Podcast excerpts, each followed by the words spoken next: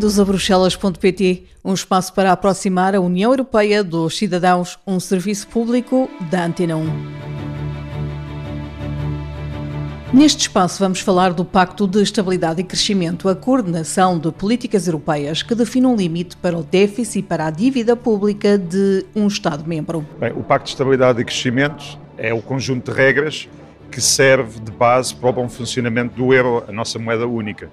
Uh, supostamente, como o próprio nome indica, uh, foi criado para assegurar a estabilidade e o crescimento económico na União Europeia. As regras são claras e estipulam máximos que todos os países devem cumprir. As regras mais emblemáticas, que aliás surgiram com o Tratado de Maastricht em 1992, estipulam que o déficit orçamental de um país não devia exceder o 3% do produto interno bruto e o total da dívida pública não devia exceder os 60% do PIB. Mas estas regras podem ser suspensas, como acontece agora. Estão suspensas por causa de uma decisão tomada durante a pandemia, uma decisão que deve ser aprovada apenas em situações excepcionais. As denominadas cláusulas de escape prevê que pode ser aplicada a um país ou a todos os países no seu conjunto da União Europeia. A cláusula de escape é precisamente a suspensão parcial das regras da, dívida e do déficit. Para reforçar as regras do Pacto de Estabilidade e Crescimento, Bruxelas prevê sanções para o caso de não cumprimento por parte dos Estados-membros. Se não cumprirem, em teoria, há um sistema de sanções e esse sistema de sanções poderá levar ao pagamento de uma coima, poderá ser entre 0,2 a 0,5 do PIB, e pode levar ao congelamento dos fundos europeus que os Estados-membros têm direito. Agora, sejamos claros, dos mais de 30 procedimentos abertos pela Comissão Europeia, nunca houve a aplicação de sanções.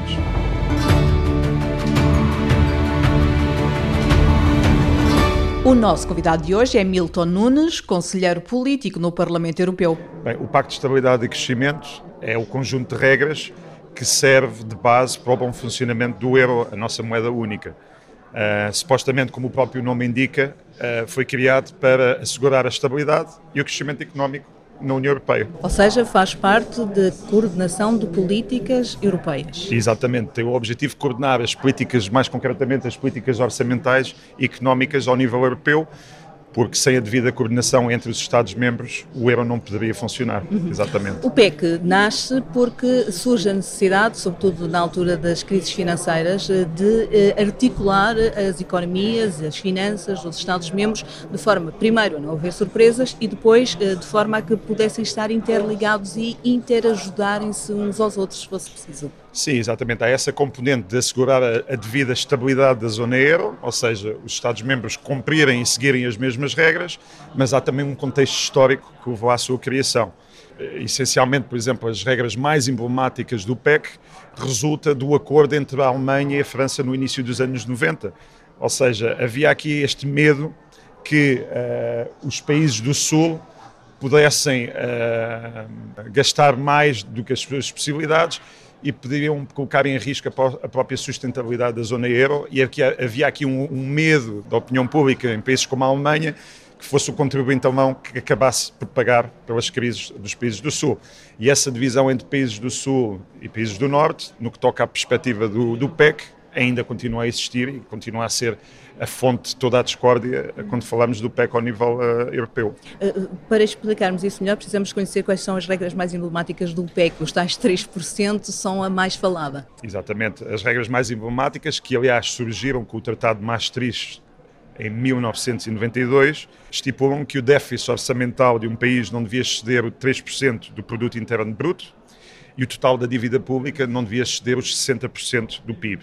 Mas a criação formal do PEC aconteceu em 1997, em Amsterdão, um pouco antes da criação da moeda única, que aconteceu em 99. Mas porquê 3% de déficit e 60% de dívida pública? Bem, isto são opções políticas, ao contrário do que se possa pensar, não foi um critério científico que uh, definiu a existência destas duas regras. Daí ao ponto uh, de um antigo uh, presidente da Comissão, Romano Prodi, apelidar o PEC de estúpido, porque não há uma base científica que levou à sua criação e as regras em si, na sua rigidez, Uh, não significam nada. Quer dizer, uh, as regras em si do 3% do déficit, de 60% da dívida pública, não olha à realidade socioeconómica de um país. As, as, regras são cegas em relação ao que é a vida uh, nos Estados-membros e as, as, especificidades que, que às vezes uh, os, os, países têm que dar resposta no que toca, por exemplo, a, a uma crise financeira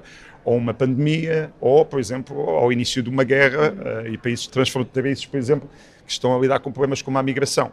Há problemas uh, orçamentais que não podem ser uh, programados porque são situações externas que não dependem do país, mas o PEC é cega tudo isto e daí a necessidade constante de reforma do Pacto de Estabilidade e Crescimento. Já vamos falar certamente sobre as reformas, mas deixe-me aqui precisar algumas coisas. Esses 3% do déficit e os 60% máximo de dívida pública do PIB aplicam-se aos países da zona euro ou a todos os países da União Europeia? Aplicam-se essencialmente aos países da zona euro, mas aos países que pertencem à União Económica e Monetária, que também fazem parte uh, da União Europeia, ou seja, aplica-se a todos os países da União Europeia. Aplica-se a todos os países da União Europeia. Está nos tratados. E exatamente. não pode haver uma suspensão eventual de uma dessas regras só para um país? Poderá haver a suspensão só para um país. Não é, não é uma prática comum. Uh, por exemplo, nós assistimos à suspensão das regras do PEC parcialmente durante o período da pandemia.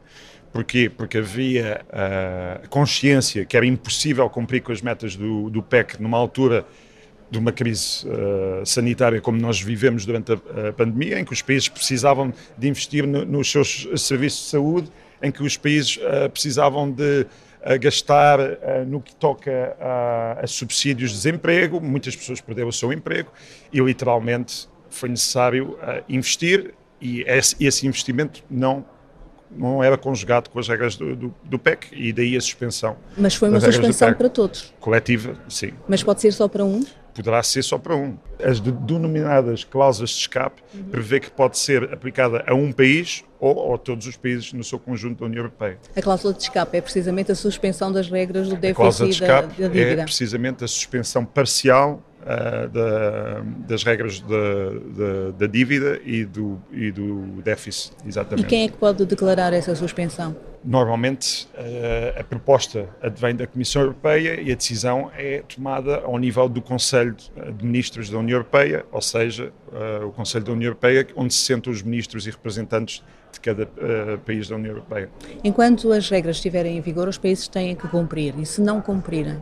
Se não cumprirem, em teoria, há um sistema de sanções e esse sistema de sanções poderá levar ao pagamento de uma coima, poderá ser entre 0,2 a 0,5 do PIB e pode levar ao congelamento dos fundos europeus que os Estados-membros têm direito. Agora, sejamos claros, dos mais de 30 procedimentos abertos pela Comissão Europeia, nunca houve aplicação de sanções. Uh, e essa é uma das críticas fundamentais dos países do Norte, porque nunca conseguimos aplicar uh, sanções. Se os países do Sul pedem mais flexibilidade para fugir às regras do, do PEC, os países do Norte pedem mais dentes e, e, e métodos mais eficazes para a aplicação de sanções. E o mais próximo que isso aconteceu foi em 2016, foi no caso de Portugal e Espanha, uhum. em que Portugal e Espanha estiveram submetidos a um processo de incumprimento uh, e que estiveram à beira da aplicação de sanções, mas no final imperou o bom senso até porque no caso de Portugal nós sabemos muito bem que durante 2011, 2015, exatamente o período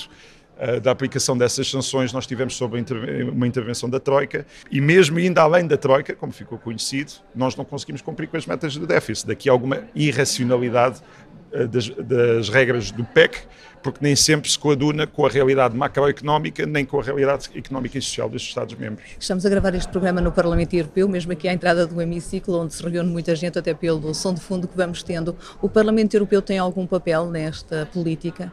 Bem, o Parlamento Europeu deveria ter um papel mais ativo no processo eh, da aplicação do PEC e do processo do semestre europeu. Infelizmente, não tem ainda uh, o poder que o Parlamento Europeu devias ter até, até para dar essa legitimidade democrática na aplicação das regras do PEC e, eventualmente, na, na aplicação de sanções. Por exemplo, a, a, decisão de aplicar sanções a um Estado-membro ou não passa pelo Conselho da União Europeia, mas não passa pelo Parlamento Europeu. O Parlamento Europeu tem um, tem uma, um papel, obviamente, de pressão política, mas uh, emite um parecer e uma posição numa forma de resolução mas que não tem necessariamente a enforçabilidade legal.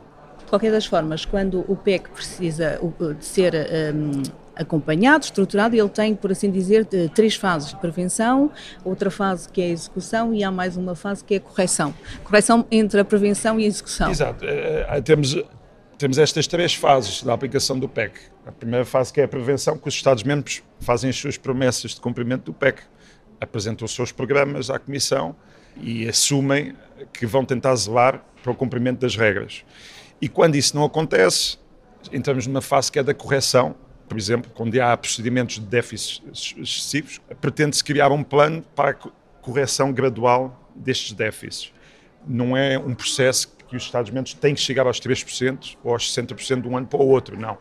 Há um procedimento, uma tentativa de suavizar este, este ritmo de redução de, do déficit e da dívida, porque uma, uma redução abrupta uh, do déficit ou uh, da dívida pode levar a situações de austeridade extrema que podem causar um efeito exatamente contrário, mais instabilidade do que propriamente estabilidade no Pacto de Estabilidade e Crescimento. Entretanto, agora tem-se falado muito, ainda estamos numa fase em que o PEC está suspenso, mas tem-se falado que, sobretudo, os comissários responsáveis têm dito que ele vai regressar. Mas há vozes que se levantam e dizem, ok, vai regressar, mas com maior flexibilidade.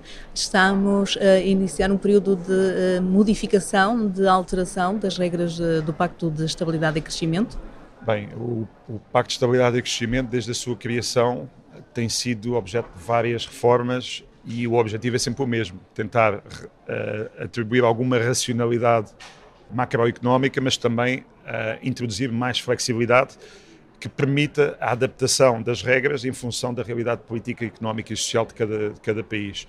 E o que está neste momento em cima da mesa, principalmente antes do regresso do PEC a 100%, que neste momento, como disse bem, as regras estão suspensas devido à cláusula de escape, é tentar uh, introduzir uh, maior margem de manobra exa exatamente para a redução do déficit e da dívida nos Estados-membros depois de um período dramático de pandemia, depois de um período em que foi marcado pela guerra na Ucrânia, a crise energética, as consequências sociais e económicas da guerra na Ucrânia, que permita de uma maneira razoável e realista a redução do déficit e a redução da dívida de uma maneira que assegura a estabilidade dos, perante os mercados financeiros, mas que não levam novamente ao, ao, à, à introdução de doses excessivas de austeridade que normalmente produzem o seu efeito contrário. Tem-se falado também da possibilidade de dar maior flexibilidade ao Estado-membro para escolher o caminho que quer traçar para chegar a esses 3% eh, do déficit, se, o estiver ultrapassado. Isso significa que o Estado pode escolher mesmo o que vai fazer ou pode escolher dentro de algumas linhas gerais? Bem, a Comissão Europeia e as instituições europeias no seu geral definem o que, é que são as, as, grandes prioridades políticas da União Europeia. E de acordo com essas grandes prioridades políticas, por exemplo, a transição ecológica é uma delas, a transição digital, a dimensão social, de acordo com estas grandes, grandes uh, iniciativas uh, e grandes prioridades da União Europeia, os Estados-membros têm alguma margem de manobra para dizer onde é que querem investir. De uma maneira limitada, têm alguma margem para definir a sua política orçamental. E poderão ter mais no futuro? Eu espero bem que sim, e esse é o objetivo desta, desta discussão em torno de, das regras do PEC, que está novamente em cima da mesa. Eu não acredito que vão, vão acontecer grandes alterações, porque não vamos, não estou à espera que a, regra dos 3% ou as regras, a regra dos 60% vá, vá ser, vão ser alteradas, não vão, mas o que vai acontecer é o que sempre aconteceu, uma discussão sobre a flexibilidade uh, e aligerar um pouco a aplicação destas regras para dar alguma margem de manobra aos Estados-membros para poderem investir, uh, principalmente, por exemplo, quando estamos confrontados nas necessidades de investimento que advêm da transição ecológica para o cumprimento uh, da neutralidade carbónica, por exemplo, até 2050. Por exemplo, países como Portugal vão precisar de investir imenso e, e se estivermos amarrados às regras do PEC, não vamos conseguir fazer efetivamente essa transição ecológica de uma maneira responsável e de uma maneira que não crie uh, uma, uma degradação do tecido social em Portugal.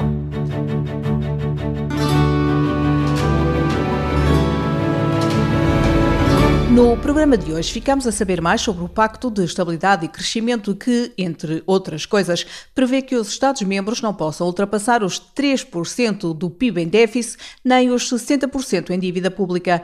As regras foram criadas para permitir a coordenação das políticas monetárias e financeiras da zona euro, mas podem ser suspensas sempre que surgir uma situação extraordinária. Estas regras estão agora suspensas desde a pandemia, mas admite-se que regressem eventualmente com algumas alterações. Para o caso do não cumprimento destas regras, há sanções previstas, mas até agora nunca foram aplicadas. Nos últimos casos de incumprimento de Portugal e de Espanha, as sanções ainda foram tema em debate, mas não foram impostas a nenhum dos países.